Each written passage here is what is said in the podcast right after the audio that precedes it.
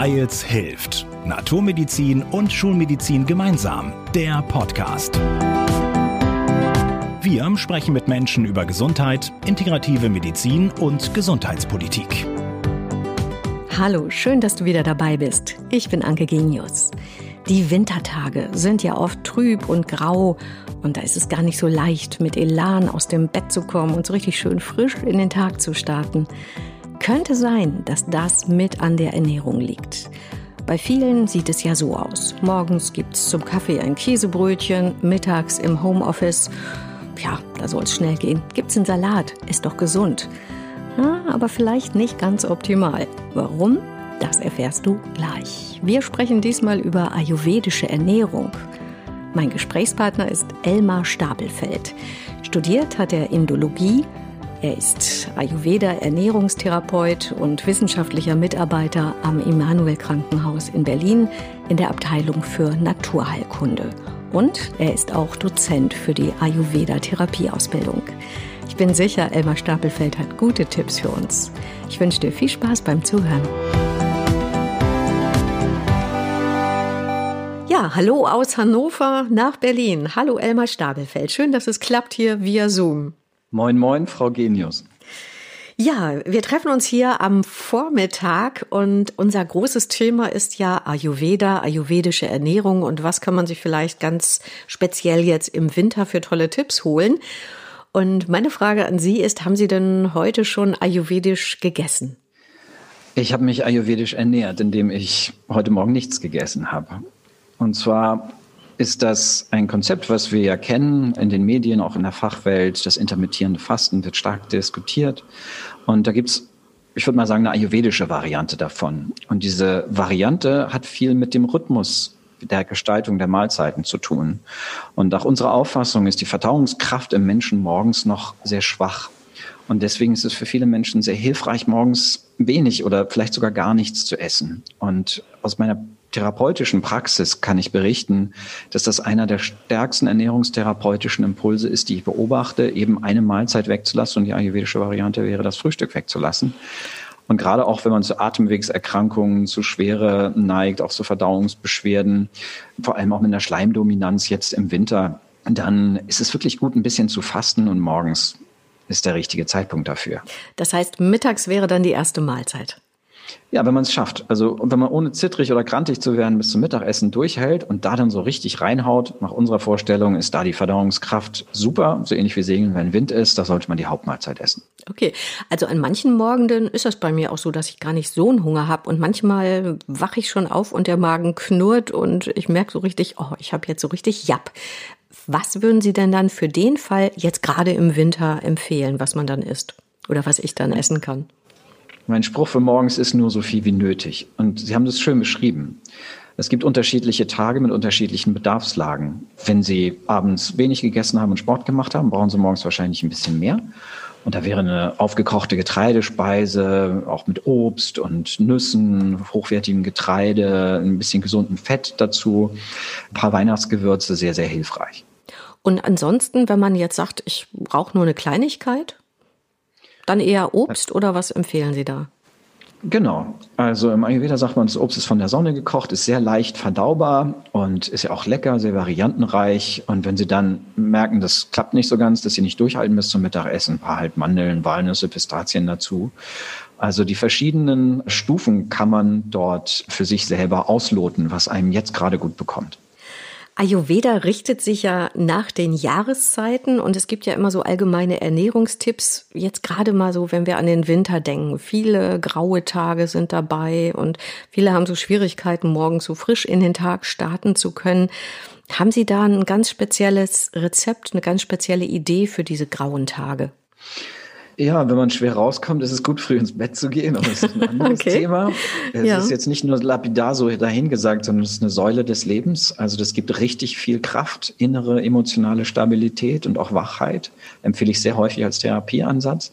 Aber Sie wollen sicherlich auch auf die Ernährung hinaus. Mhm. Erstmal ist es wirklich wichtig und wir denken in Eigenschaften im Ayurveda, dass es warm ist weil alles kalte Erkältungserkrankungen begünstigt und die Kälte, die sich in den Körper einnisten kann, in Form von muskulären Verspannungen, verstärkten Schmerzen in den Gelenken zum Beispiel, es wird durch Wärme eben abgemildert. Und dieser Frühstücksbrei morgens ist gut. Ich empfehle besonders Weihnachtsgewürze, weil die meistens alle gut sind für die Atemwege und sehr viel Wärme mit reinbringen. Also Zimt würde mir da so als erstes einfallen. Tatsächlich. Zimt ist erwärmend, macht die Peripherie warm, also fördert die periphere Durchblutung, hebt so ein bisschen Puls und Blutdruck. Und wenn man also mit, mit niedrigem Blutdruck und deswegen mit Kälte und kalten Fingern zu tun hat und kalten Füßen, dann ist der Zimt sehr, sehr gut. Für Erkältungskrankheiten empfehle ich sehr gerne Gewürznelken und auch die innere Wärme wird gefördert durch Ingwer. Man kann also verschiedenste Gewürze verwenden, obwohl es nicht immer indisch sein muss. Gewürznelke oder Ingwer. Bei Ingwer fällt mir auch ein, man, es gibt ja auch so einen heißen Ingwertee. Das wäre vielleicht dann auch eine Idee, oder? Es ist sehr gut, in der kalten Jahreszeit regelmäßig Ingwertee zu trinken. Aber man muss immer dazu sagen, im Ayurveda gibt es nicht gesund oder ungesund sondern es gibt immer nur geeignet oder nicht geeignet. Und ich empfehle häufig Menschen, den Ingwertee wieder wegzulassen, zum Beispiel bei einem Reflux, bei einer Magenübersäuerung, wenn die Säure hochsteigt und der Magen brennt oder wenn man mit Durchfall zu tun hat oder mit anderen sogenannten Hitzesymptomen. Es kommt nicht selten vor, dass selbst im Winter es ungeeignet ist, Ingwertee zu trinken, aber man findet immer wieder Ersatz. Wie findet man das denn am besten raus? Also sollte man da irgendwo was nachlesen? Gibt es da eine Idee, einen Buchtipp oder muss ich einfach ganz genau am besten eine Liste führen, was habe ich wann gegessen und gucken? Was empfehlen Sie da?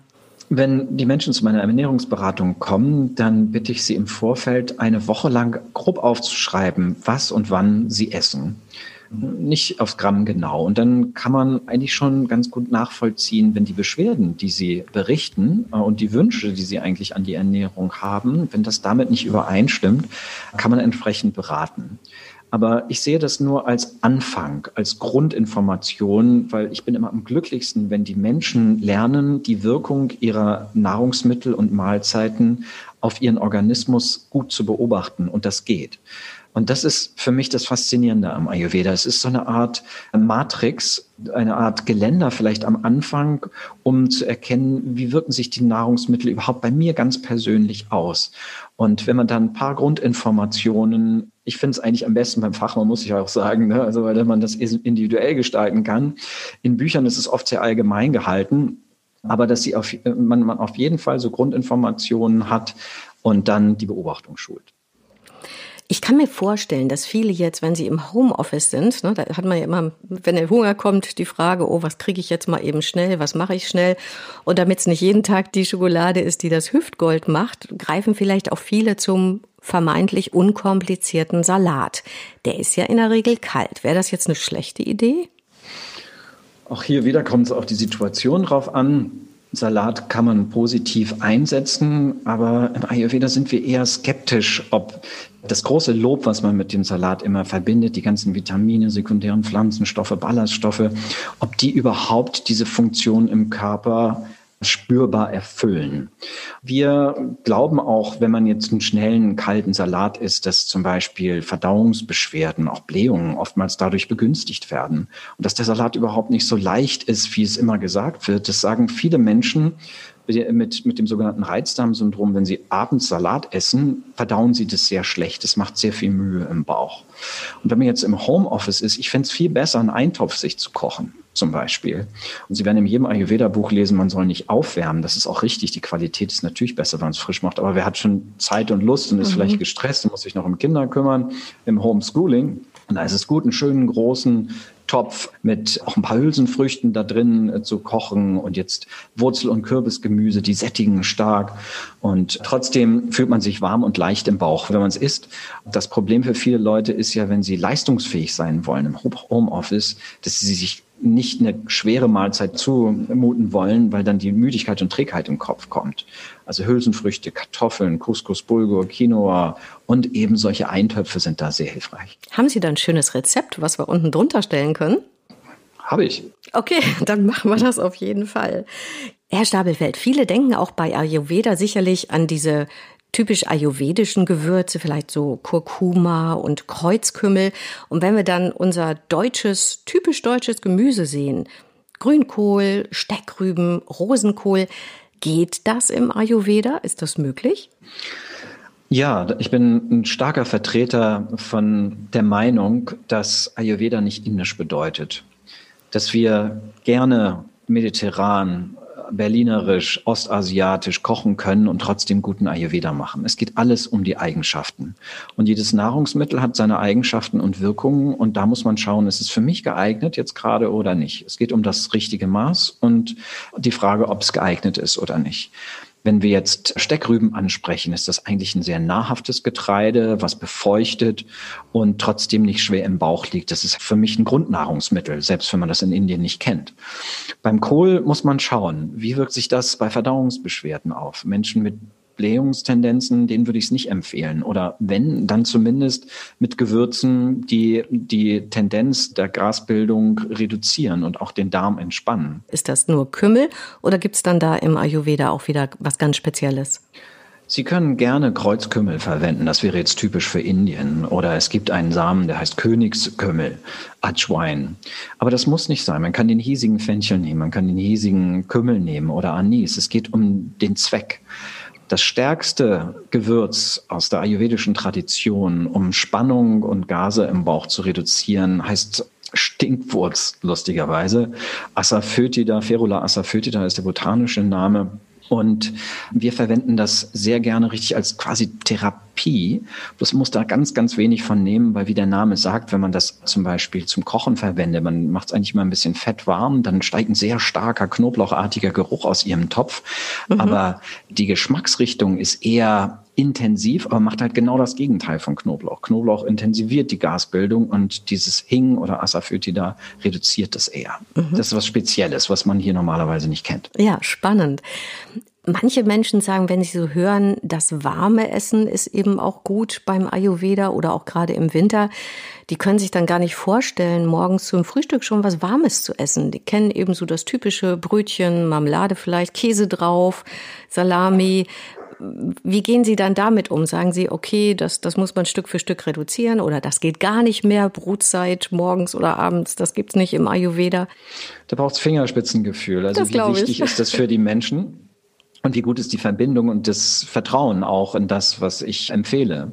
Und wenn ich merke, die Arme verschränken sich vor der Brust und ich will mein Frühstücksbrötchen, dann sage ich, okay, nehmen Sie doch lieber Vollkorn, vielleicht Dinkel zum Beispiel, von einer guten Qualität, aber fein gemahlen. Und wenn Sie es in die Richtung Ayurveda abmildern wollen, eventuelle Schwere, die damit zusammenhängen kann, negative Auswirkungen im Verdauungsprozess, dann toasten Sie es halt. Und da findet man dann eine Mittellösung. Aber die Klienten, die zu uns kommen, die sind oftmals schon längst beim Porridge angekommen. Also das ist nicht mehr so fern. Also gerade hier in Berlin fange ich eigentlich schon oft mal einer anderen Stelle an und dann geht's eher um die Details. Welche Art und kalt mit Joghurt oder halt doch aufgekocht mit Obst, mit Nüssen, welchen Gewürzen und so weiter. Man hat viel Gestaltungsspielraum. In der Praxis ist eher oft die Frage, ist es herzhaft oder ist es süß? Und es gibt einige Leute, die mögen es nicht süß am Morgen. Da ist es eher so eine Hürde, die Vorstellung zu wecken, dass man morgens auch eine Suppe essen kann, zum Beispiel, oder, oder ein Reisgericht oder ein bisschen Gemüse, was in Asien sehr gängig ist. Ich finde es auch super, so eine Grießspeise, wo dann ein paar Nüsse, Erdnüsse zum Beispiel, ein paar Zwiebeln, ein bisschen Gemüse mit dabei ist, die Lieblingsgewürze. Oder halt eine super Gemüsebrühe, wenn es schnell gehen muss, ein paar kleine feste Tofuwürfel und ein paar gefrostete Erbsen aus dem Freezer dazu, schöne Gewürze, ein paar Korianderblätter oder Basilikum drauf. Und meistens reicht das schon. Das klingt jetzt schon sehr lecker. Da kriege ich schon fast Hunger. Äh, vielleicht können Sie ja noch mal erklären, was ist denn eigentlich der Sinn des Ganzen, dass man warm ist, außer dass man vielleicht jetzt im ersten Moment denkt, okay, draußen ist es kalt, ich esse warm, dann friere ich nicht so und ich bin innerlich gewärmt. Aber was ist so der Sinn davon beim Ayurveda? Was steckt dahinter? Die Grundlage im Ansatz des Ayurveda könnte man sagen, ist eine Art Entlastungsansatz weil wir der Auffassung sind, dass jede Mahlzeit den Körper erstmal, bevor er ihm was schenkt, ihn herausfordert. Es muss verbrannt werden. Es fallen sozusagen Stromkosten bei der Verarbeitung an. Und das ist nicht zu vernachlässigen. Viele Leute, und das lernen wir halt auch vom Fasten, wenn wir entlasten, dann stehen auf einmal Kräfte zur Verfügung, nicht nur im Geist, sondern auch im Körper, auch für die Abwehr. Und wenn wir jetzt warm, regelmäßig, leicht verdaulich essen, das sind die für mich drei wichtigsten Punkte, ist es wie so eine Art Fundament. Der Körper spart Kraft ein und kann diese Kraft an den Stellen investieren, wo er es braucht. Und bei der Wärme ist es ganz offensichtlich, alles, was Sie außerhalb des Körpers kochen, müssen da drin nicht mehr kochen und nehmen dem Körper Arbeit ab. Das heißt, er spart Kraft ein und nutzt sie dann. Also ist es nicht so, dass jemand, der sagt, ich möchte aber lieber abnehmen und esse deswegen kalten Salat, dann braucht mein Körper ja vielleicht Energie, statt das dann an dem Hüftgold abzusetzen, dass er sozusagen mehr Kalorien verbraucht? Ist das äh, völlig abwegig, dieser Gedanke? Oder ist das wirklich eher die geistige, die Lebensenergie, die verbraucht wird? Also ich halte das wirklich für eine falsche Auffassung. Also wenn man einen harten, faserigen, kalten Salat in den Körper reintut, dann verbrennt der Körper kein Fett, sondern es ist eher so, wenn man versuchen möchte, über weniger zu essen und mehr Bewegung Gewicht zu reduzieren, dann ist es oftmals gar nicht hilfreich, Salat zu essen, weil wenn man so eine große Schüssel in sich hineingetan hat, dann hat man nach zwei Stunden wieder Hunger und dann steht man vor der Frage, was esse ich jetzt? Und dann ist es meistens ein Stück Kuchen oder irgendwas, was ungeeignet ist, was dem Wunsch abzunehmen entgegensteht. Und deswegen empfehle ich eher so einen kleinen Beilagensalat mittags zu einer großen sättigenden Mahlzeit zu essen. Mittags ist halt die Zeit, wo die Verdauungskraft am stärksten ist. Und da kann man so ähnlich wie Segeln, wenn Wind ist, richtig reinhauen und sich sättigen. Weil meine praktische Erfahrung ist so, die meisten Menschen, die abnehmen wollen, die essen morgens sehr, sehr wenig, trinken ihr Käffchen und essen ein bisschen Obst, Mittag essen den Salat und dann so zum Nachmittag hin geht's los, so ähnlich wie so ein Gummi. Das wird zum Abend hin immer gespannter und wenn man dann zu Hause ist, nach der stressigen Arbeit, dann flitscht es einem aus dem Finger und dann findet man sich im Kühlschrank oder in der Speisekammer wieder und ist zu dem Zeitpunkt des Tages lauter Sachen, die viel zu schwer sind, wo es umso stärker ansetzt. Und deswegen quasi prophylaktisch mittags richtig reinhauen, die gern auch einen Nachtisch, wenn man so Süßbedarf hat, gleich hinterher nach dem Mittagessen. Und dann wirkt sich das viel weniger negativ aus. Man auch kann das ausprobieren, das funktioniert ja. einfach. Super, danke, auch nochmal ein guter Tipp. Ayurveda ist ja quasi so ein Gesamt Konzept. Wir haben jetzt viel über die Ernährung gesprochen. Sie haben vorhin auch schon gesagt, das Schlafen ist wichtig. Also es ist ja so eine gesamte Gesundheitstherapie. Können Sie vielleicht noch mal sagen, welche Beschwerden, welche Krankheiten über Ayurveda geheilt werden können oder positiv beeinflusst werden können? Um es ganz praktisch zu machen und nicht zu theoretisch und kompliziert. Ich sehe sehr, sehr viele Menschen mit der Kombination oder auch einzeln von Verdauungsbeschwerden und Erschöpfung. Das scheint hier in Berlin in unserem Klientel ein sehr, sehr wichtiges Thema zu sein. Wenn man in der Fachliteratur nachliest, dann ist man erstaunt, wie viele Leute es wirklich betrifft und was für einen starken Einschnitt das auch nicht nur für die Lebensqualität des Einzelnen bedeutet, sondern auch fürs Gesundheitssystem. Und da sind wir stark. Das kann man auf jeden Fall sagen bei diesen beiden Beschwerdebildern. Es ist halt so, dass viel Selbstwirksamkeit gefordert ist. Also, dass die Menschen ihre Gesundheit in die eigenen Hände nehmen können und mit Hilfe von Ernährungsumstellungen, Schlafveränderung, Lebensrhythmus, Entspannungstechniken, richtiger Bewegung dort richtig schnell vorwärts kommen. Es ist aber im Grunde nicht eingegrenzt. Hier in der Hochschulambulanz, wo wir arbeiten und halt nur einzelne Ayurveda-Therapeuten oder Ärzte sind, da wird öfter mal die Frage gestellt, was behandelt ihr eigentlich nicht? Und ich glaube, das liegt am Konzept. Also wenn man eine, eine Vorstellung hat, wie man den Körper entlastet über die Ernährung, dann ist das bei jeder Erkrankung hilfreich, weil sozusagen die Batterie im Körper voller ist und der Körper sich besser selber helfen kann. Aber um konkreter zu werden, so Atemwegserkrankungen wie Nasennebenhöhlen, immer wieder Bronchitis, Schnupfen, Erkältungen, lassen sich auch ziemlich gut mit Ayurveda in den Griff bekommen. Verdauungsbeschwerden hatte ich genannt, aber auch entzündliche Darmerkrankungen profitieren. Wir haben eine große Studie gemacht zur Kniegelenksarthrose und sehr gute Ergebnisse produziert. Wir haben sehr häufig Rheuma-Patienten. Wir haben auch diese Studie gemacht zum Reizdarmsyndrom. Es ist auch eindeutig, dass das hilft. Und man könnte das jetzt noch sehr weit fortführen. Aber ich würde es mal zusammenfassen als chronische Erkrankungen und Da wir nicht das volle Spektrum der ayurvedischen Therapieverfahren hier mit stationären Anwendungen und dergleichen zur Verfügung stehen haben, lehne ich mich nicht so weit aus dem Fenster.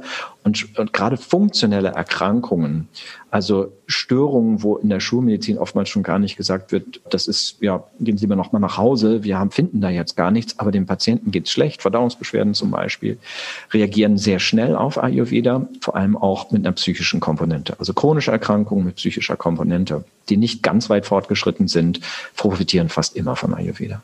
Ja, sehr, sehr spannend. Vielen, vielen Dank. Zum Schluss, Herr Stapelfeld, würde ich ganz gerne noch von Ihnen wissen, wenn Sie so für die Gesundheit etwas machen. Könnte ich mir vorstellen, Sie sind durch und durch Ayurveda. Was können Sie denn noch so empfehlen? Was machen Sie für sich? Wovon könnten andere vielleicht profitieren von Ihrem Gesundheitstipp? Es ist in den Jahren immer mehr geworden. Also ich bin nicht durch und durch 100 Prozent. Ist auch schwierig, weil es so viele wohlgemeinte und gute Empfehlungen gibt. Aber ich würde gerne die drei Säulen des Lebens zum Schluss noch vorstellen. Das sind die drei großen Kraftquellen, so könnte man es interpretieren, für die verschiedenen Ebenen unseres Organismus oder unseres menschlichen Daseins. Und über die gesunde Ernährung haben wir jetzt viel gesprochen. Ich würde zusammenfassen mit warm, regelmäßig, leicht verdaulich. Damit sollte man mal anfangen. Und dann erhält man meistens Kraft und Entlastung. Und der Körper nutzt das dann an verschiedensten Stellen, um sich an, auch dort besser zu fühlen. Für die innere Kraft, emotionale Stabilität, Freudfähigkeit, Genussfähigkeit, gegen die Erschöpfung, ist es halt der richtige Schlaf. Ich verwende Schlaf als Therapieansatz. Und da geht es überwiegend darum, erstmal früh ins Bett zu gehen. Das hören die wenigsten gerne. Das Aber das einfach. ist meine praktische Erfahrung. Mhm. Wenn man richtig am, an der Kante ist und denkt, man schafft das jetzt alles nicht mehr, mal zwei Wochen um 21 Uhr ins Bett zu gehen, wirkt sich sehr intensiv aus. Am Anfang kann man nicht so richtig schlafen, weil der Rhythmus ein anderer war, aber spätestens nach der Woche stellt sich der Körper um. Einfach mal als Experiment Schlafkur ausprobieren. Und dann das letzte ist eben der Weg nach innen. Also wirklich an sich selber, an seinem Geist, an seinen emotionalen Mustern zu arbeiten. Und da ist die indische Tradition extrem breit gefächert. Und es muss auch nicht indisch sein, aber ethisch zu leben, Tugenden in sich aufzubauen. Unter Tugenden verstehe ich jetzt sowas wie Achtsamkeit oder Güte oder Geduld. Das sind Dinge, die klingen so altbacken, aber für die psychische Stabilität, für ein gelungenes Leben bin ich persönlich der festen Überzeugung, dass das sehr wichtig ist. Und als ein praktisches Beispiel diese Metta-Meditation, man übersetzt das gerne als liebende Güte, dass man in sich selbst positives Wohlwollen entfaltet, Mitgefühl. Das sind Dinge, die das Leben wirklich transformieren. Emma Stapelfeld, vielen herzlichen Dank für dieses spannende Gespräch und ich danke auch dir fürs Zuhören. Bis bald, wir hören uns. Wir hoffen, ihr seid beim nächsten Mal wieder dabei. Hört uns auf weils-hilft.de und vielen Podcast-Plattformen.